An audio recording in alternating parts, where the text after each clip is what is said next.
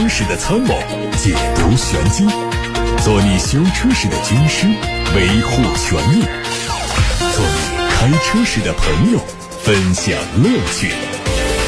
调频九二七，傍晚六点半，董涛说车，只和车友在一起。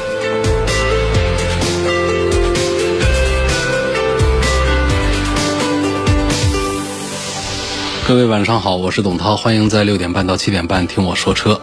欢迎大家把选车用车的提问，把汽车消费维权的投诉发到直播间。开通的热线是楚天交广呼叫中心八六八六六六六六。打通之后跟坐席员交流，可以把文字发送到直播间。另外是董涛说车的微信公众号，可以图文留言看资讯。此前，国家公安部官网上发布了《道路交通安全违法行为记分管理办法》，三个部门规章。公开征求意见的公告，其中机动车驾驶证申领和使用规定，包含了多项关于轻型牵引挂车的规定。目前新规虽然还没有具体的执行时间，但是基本可以确定，这一项管理办法已经修改完备，只等发布。新规明确了牵引车和挂车加起来的总重量不超过四点五吨，驾驶轻型牵引挂车的车主必须拥有 C 六驾照才可以合法拖车上路。不过需要注意的是，申请人要求在二十周岁以上、六十周岁以下，拥有 C 六驾照后年龄超过七十岁的车主，应当申请变更驾照，降到 C 一、C 二，不允许继续驾驶。轻型牵引挂车，初次申请用户除了取得 C 一、C 二驾照时间超过一年，最近一个积分周期内没有记满十二分之外，还需要拖挂拖车进行科目二的考试。以往因为针对轻型车牵引旅居挂车没有非常明确的规定，默认做法是挂车长度和重量在合法范围内，不需要增加。然而，也有车主反映，如果车主并不具备 A 本的拖挂资质，地方交管部门上路查处的时候，会有一定概率认定 C 照车主拖车违法。总体来说，增加轻型牵引挂车驾照是一件好事，持证上路安全又合法，还能避免上路之后因地方管理不统一吃哑巴亏。奔驰 EQS 在梅赛德斯奔驰的新德芬根工厂正式下线。这车在今年的上海车展期间亮相过，定位是纯电动的中大型轿车，拥有五米二的超长车身，轴距达到三米二，整车风阻系数只有零点二个单位，是有史以来风阻系数最低的量产车。配合一百零八点七千瓦时大容量电池组，它拥有的续航里程有七百七十公里，零百加速时间四点一秒钟。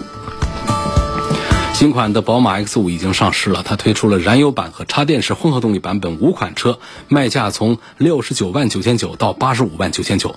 作为小改款，它和现款相比，只对配置做了一些调整。除 X5 45EM 运动套装就是插电混动版保留了自适应双轴空气悬挂之外，其他车型都不再提供自适应双轴空气悬挂和 ZDD 越野套装。另外，全系升级为纳米滤芯，钥匙从原来的金属材质改成塑料材质，搭配镀铬。保时捷中期改款卡宴轿跑版的路试照片在网上流传，预计最快在年内亮相，年底或者是明年年初上市开始销售。前脸是多横幅式的一体式格栅，搭配矩阵式 LED 头灯组，转向灯带位于下方的保险杠两侧，C 柱呈现出明显的溜背造型。车尾采用的是粗壮的中置双出排气，配备很大尺寸的扰流板。外媒说，该车将继续配备三辐式的多功能方向盘，并且换上911车型同款嵌入式液晶中控屏和全新的电子式的换挡机构。下方的物理按键布局得到升级优化，动力继续用 3.0T、2.9T 以及 4.0T 发动机，搭配八。八速的手自一体变速器。网上还传出了一组本田全新一代思域两厢版的专利图，目前正在日本本土做道路测试，最快在年内上市开售。从专利图上可以看到，前脸的上下分体式进气格栅。上方的格栅是多横幅式的设计，下方是网状的造型。LED 头灯组和三厢版一样。内饰方面是全新的三辐式多功能方向盘、全液晶仪表盘，还有悬浮式的液晶中控屏。空调的出风口是贯穿的造型，下方是传统的机械式换挡。还有一条华晨宝马的消息，华晨宝马将投一款新的电动车。可能就是宝马的 iX 一，同时新车较海外版的尺寸做进一步加长，预计起售价在二十八万元左右。上市之后会和特斯拉的 Model Y 还有北京奔驰的 EQB 展开竞争。比亚迪汽车的内部消息，比亚迪正在建设 eK 系列新的纯电动轿车，规划的年产能是六万辆。它分为 eK 1A、B、C 三个版本的代号，都是不同的版本。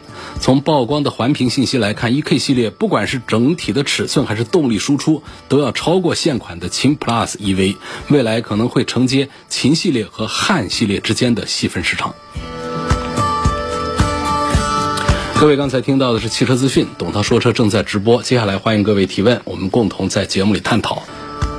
首先看来自董涛说车微信公众号的后台，有位叫朱元忠的网友问：我是二零二零年六月份买的车，马上满一年，嗯，问需不需要年检？是只买保险还需要办什么手续？这不用检啊，六年免检呐，小型车。平时工作忙，而且有个电子眼没处理，最晚什么时候可以处理比较合适？按照我们的法律规定啊，那就是得尽快处理。但通常呢，按照大家的经验值的话呢，就是到年底再去处理，也没有问题啊。哈弗 H 六 2.0T 的版本买它的哪一个版本好？哈弗 H 六是二十款车还是三十款车？细微的一些差别，真是搞不懂哪一款是哪一款。我回答不了这个问题。我从来没有见过任何一个汽车厂家能够把自己的一款产品通过拆解、排列组合，把它弄成几十款车。我觉得我们一般的销售员呢，都说不清楚自己家哪一款是哪一款。我记得我有一次数过，反正不是十几款啊，搞不好就是二三十款。我说不上来该推荐大家买它的哪一款，太复杂了。1.0T 的本田凌派保养用的原厂的全合成油，请问可不可以一万公里保养一次？一般经验认为呢，全合成的润滑油一万公里保养一次对发动机没有伤害，是可以的。全合成油比半合成和矿物油的使用的周期是要长一些的，但是呢，我们还是要以厂家的车辆保养手册上的标定为准。这个标定呢，实际上是一种约定，双方共同。尤其是我们的车主这一方同意按照厂家的要求来维护车辆，这是我们取得质保的一个合同前提。这一点大家不要忽略了啊！还是按照保养手册上的保养周期去，在质保期之内，在三年六万公里的有效期之内，按照这个去做保养。不管是在 4S 店保养还是在外面保养，尽量的按照这个来，免得。到时候遭遇一些脱保啊等等这样一些尴尬的事件。有问，在 4S 店或者是修车铺维修保养的时候，要不要守在旁边？一般都是去旁边喝茶去了，那么修车过程就没在意。这样他们会不会瞎搞啊？比如说以次充好，这样的风险肯定是有的。但问题啊，就是我们在旁边以次充好，你可能也很难把它发现啊。那么从安全生产的角度呢，其实绝大多数的 4S 店都会要求我们的车间和前面的休息室啊能够物理隔开，可能会有摄像头或者说透明的大玻璃窗，让大家来关注我们车间的运行的情况，但这种也并不多。所以呢，这这种隔离呢是从安全生产，因为车间里头有举升机啊，有各种的重物啊等等啊，噪音呐，它有一些安全隐患，所以需要。车主们能够离开那个生产场所，呃，这个道理也是说得通。你说我非要站到车间里头去的话呢，它不仅仅是一个人身安全，还有一个财产安全。就大家的车都在里头，希望都是 4S 店的工作人员。这样的话呢，车上的财产保管各方面会好一些。你的车是这样，别人车也是这样。所以基于这两个，一个是生产安全，第二个是财产安全，这两个方面的。这个考虑的话呢，现在正规的四 S 店通常都会做这样的一个隔离。那么修理厂因为空间有限呢，通常不会有这样的隔离。但是呢，正规一点的修理厂还是会有一个客户的休息室。绝大多数的都不会在车的旁边守候。不过我觉得呢，从我们车主的角度呢，就观看我们的消费过程，这其实也是消费者的一项权利。那么至于说用什么样的方式来观看、隔窗观看等等，这都是通过摄像头。视频观看，这都是解决方案。说我们一定非得站到车旁边去，双方要达成协议，不能车主单方面说，我必须站在车旁边，不然就侵犯了我的合法权益。那店方还说，那你站到车间里面去，你还侵犯了我店里的合法权益呢？怎么扯？说不清楚。所以这是我对这个在车旁边的这么一个态度啊，就是应该有权利观看，但是也要符合我们店里的一些规定。另外呢，就是你的观看能不能杜绝一次充好这样的问题？我觉得可能也是很难办到。如果要一次充好，你站旁边都没用。如果说他是诚信的企业、自觉的企业、负责任的企业，你就把车丢那儿两天、三天、半个月的，他也自然会帮你弄好。下面来到八六八六六六六六平台，看到有位网友赵先生，他说我今年三十七岁，问后期保养方面，凯迪拉克 ST 五和奥迪 Q 五 L 不考虑保值率的话，就后期保养费用方面来对比一下，两个车都不便宜啊。奥迪是出了名的贵，凯迪拉克其实也不便宜，但是凯迪拉克呢，跟奥迪相比呢，总体上呢费用稍低一点，但是都属于比较贵的。黄先生说要对比的是宝马 X5 2.0T 和奥迪 Q7 的 3.0T。听说宝马 X5 2.0T 国产版在明年四月份就要上市，那现在买它值得入手吗？那首先说这个国产版和现在买进口版的一个区别，我觉得一分价钱一分货。国产版现在价格已经预测出来了，说是在五十万起，但是肯定是个四缸的 2.0T 的一个机器。那就相对于我们的进口版本来说，便宜个十几万块钱，这是很正常的一个价格。那么是不是就意味着我们到时候去买便宜十几万的国产版本，就比现在去买一个进口版本要划算呢？这个可不一定，因为像早期。像奥迪的 Q 五刚刚进入中国市场，全是进口版本，那会儿一台车得啊五十几万，然后后来国产之后就四十几万，便宜十几万块钱。然后两个车放一起对比的时候，还是觉得进口那个车各方面都是要好一点点的。所以这个价钱一分价钱一分货，中间还是有关系的。到时候的配置会减少啊，包括一些用的材料会差一点呐，等等这方面，不见得说比现在高价买进口车要占便宜。那么。第一个问题，黄先生问的这个宝马 X 五 2.0T 和奥迪 Q7 的 3.0T 之间的这个对比，在一样的价格下呢，我认为奥迪 Q7 呢，除了呃销量上现在特别惨淡，然后在外形上不够商务和大气之外呢，我觉得从整体的行车质感和 3.0T 的配置来对比，X 五的 2.0T，我觉得 Q7 都是更值得拥有的一个车。下面有个问题，这个问题是说，现在买车有两种渠道，一个是传统的 4S 店，一个是在外面的二级汽车商贸这样的地方，两种渠道都可以买到车。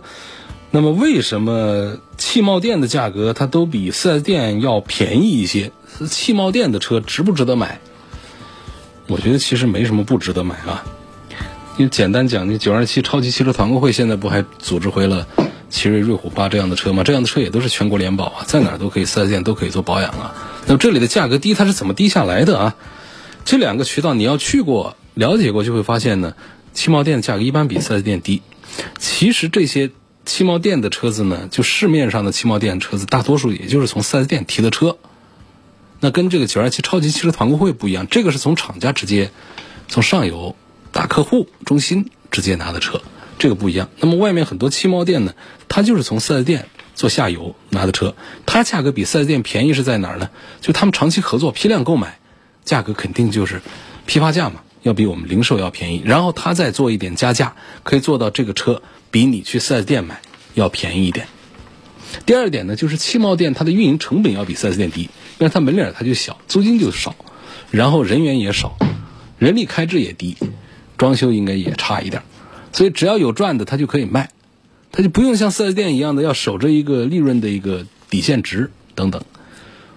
那你现现开一个汽车四 S 店，他需要拿到厂家授权搭建四 S 店，人工运营的成本都非常高。汽贸店嘛。租个门面，做个装修，挂个门脸，借几台四 S 店车来摆展厅，就可以找几个销售员开始卖，各项成本都比四 S 店要低得多，所以它的车价就可以卖得便宜一些。来自八六八六六六六六，许先生说，我的车是一九款的丰田凯美瑞低配，因为喷油嘴的问题呢，前段时间被召回，到白沙洲的四 S 店换了喷油嘴，但我有个疑问，白沙洲那么远，我开车来回一百多公里，专程跑一趟，这油钱和浪费的时间谁来承担？在汽车消费这个领域里头啊，咱们的法规啊还没有温馨细腻到这个地步。理论上讲啊，就按道理说呢，这种召回啊，给我们车主带来的损失应该是由厂家来买单。但是呢，他在执行的时候其实是很难办，到底跟谁买多少单？你住盘龙城去白沙洲，和住在武昌去白沙洲，这怎么判断？所以这种其实在执行过程当中是面临着很大的道德风险的，因此在实际操作的时候是很难做到的。只有那些，比方说我们这车坏了，在质保期之内，在索赔期间，我们的车停在四 S 店没车用，要么代步车，要么就给交通费。交通费也是根据当地的一个经济情况，根据我们的工作性质来核算一个费用标准来给。这个一刀切呢，相对讲还科学一点。你说这个？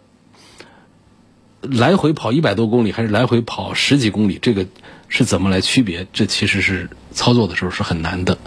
一来是操作时候难，第二个就是现在也没有这样的条款来规定这个费用该由厂家或者是四 S 店来做承担，只是对于召回做了一些原则性的一些条件限定。下面有个问题，到底这个新车年检的这个具体的政策是怎样的？从去年呢，公安部统一出了一个新规定，哎，叫《公安交管优化营商环境新措施》，就是他提出了一些免检新政策，增加了一些范围，比方说六年免检的范围扩大，七到九座的车六年之内都免上线，当然这个还是非营运啊，在实行六年以内非营运六座以下小型客车免检基础上，进一步扩大免检范围，把六年以内的。七到九座的非营运小微客车，面包车除外啊，都纳入到免检的范围。然后呢，还有一个优化检验周期，就是私家车在十年之内，你只需要上线检测两次，这个特别好记啊，十年检两次。那么对于超过六年不满十年的啊，就是检验周期由每年检一次放宽到每两年检一次。这样算下来的话呢，六年之后你算啊，实际上十年之内。你只需要上线检测两次，分别是第六年和第八年，特别好记，六八。超过十五年之后，规则就没变了，每半年就得去检测一次。那么年检时间提到的第一年、第二年是从什么时候算起呢？就指的是车辆注册登记后第几年？那这个年检的第一年、第二年。那么年检有效期呢？是在注册登记月份的最后一天。啊，以行驶证为例啊，注册登记时间。二零一七年元月二十三号，所以第一年指的就是二零一八年的元月份之前，第二年指的是二零一九年的元月份之前，以此类推。那么如何判断自己的车辆审车的时间呢？很简单的，就是下载一个交管幺二幺二三手机 APP，查看你车辆的检验有效期。现在机动车的检验合格标志已经实施了电子化。也不需要现场更换，也不需要在挡风玻璃右上角贴一个了。有网友问：日产楼兰值不值得买？我觉得是不值得买，这销量太差，这车子也本身没有任何的特色。还有网友希望我能够说一下这个哪些八缸情怀车可以推荐？八缸的情怀车，这个可能到二手市场上去淘啊，二手市场上。应该还是能找得到，但是不多。能找到的话呢，喜欢玩情怀车的话，这个还是有信仰的一个东西。就是现在有一个这样的信奉啊，就是八缸的信仰，六缸的情怀，四缸是一个底线。话不一定对啊，确实代表着这个车迷的一种认知和心声。现在的环保法规是越来越严格，那信仰啊、情怀啊已经越来越远。但是呢，就是现在我们讲拥抱变化。这个车市的变化就是往小排量甚至是零排放的方向去，这个时候留给我们忠实的车迷们坚守底线的时间也不多了。越来越多的电动车，那可能会让大家将来非常怀念内燃机的赋予这个汽车两个字的灵魂。现在能说到的，比方说像皇冠有，大家能找到四点三的 V 八的皇冠，那这是。很牛的，在二零零九年的时候，第十三代皇冠上就有两点五、三点零和四点三啊这样的一个阵容。当时的 V 八皇冠呢，近百万的身价，顶配的版本。所以现在玩家们在二手市场上要是能找到的话呢，现在还得卖个四十万左右的一个情怀二手价。十来年的车龄的 V 八的皇冠，现在还能卖到四十万左右，非常保值了。另外，A 六也有 A 六的 V 八四点二跨腿在市场上这个就更难找啊。现在它没有四点三皇冠那么的受追捧啊。现在它二手车价呢十几万块钱吧，也就是这是比较划算的一个 V 八梦啊，十几万块钱让你开上一个 V 八，就买个 A 六的四点二的 Quattro，这车当时卖的那也是落地近百万呢，也是很贵。你看看这就叫保值，同样百万身价，四点三的 V 八还能卖个四十万左右啊，但是四点二的 A 六就只能卖个十几万块钱。另外还有一些其实不大推荐，你要找到了，其实它的收藏的价值啊就没有皇冠他们那么高。像克莱斯勒三百 C，那会儿不也出了 V 八的五点七排量的 V 八吗？那才是真正的油老虎。但是它的排量特别大，五点七排量，它能给你很足的这个底气，而且呢价格啊非常的便宜了。那时候在十几年前，指导价在五十万左右，那么现在二手车价格呢就是应该是不超过十万块钱，这是一个玩法。克莱斯勒，红旗的要不就不考虑了吧？红旗也有，红旗盛世，啊，也出过这个四点三的 V 八，那其实跟那个皇冠那个都差不多的。所以这就是咱们的喜欢玩情怀的话，就这么几个选项供大家参考的意见啊。张先生要对比的是宝马的幺二五耀夜版本田 CRV，这个事儿他就没办法来对比。你是居家务实。用车的话，CRV 显然比宝马的一系要皮实耐用、宽敞、舒服很多。但是你从品牌、从造型、从开着好玩这种感觉上讲，那 CRV 就一头都不占。那宝马的一系呢，多好玩呐！一个宝马的 logo，车子开着也挺好玩的。所以这完全是两个不同的选项，两个不同的方向。如果这位张先生再拿宝马的幺二五 i 耀夜版和本田的 CRV 在一起做对比的话，我粗暴的断定张先生应该更适合本田的 CRV。道理大家去琢磨，不认可的可以留言来跟我互动。还有一个朋友问，这个大众的颗粒捕捉器的问题是不是很严重？这个问题也是我近期回答过的一个话题。颗粒捕捉器呢，其实不仅仅是大众家有，好多都有，不少品牌的车型里面都有这个东西。这是一个什么东西？那我们就再说一遍啊，这是一个为了达到国家的排放标准，那么在汽车里面呢加了一个过滤器，过滤掉排气管尾气里头的微小的颗粒物，防止它排到空气里面去的，这就是颗粒捕捉器。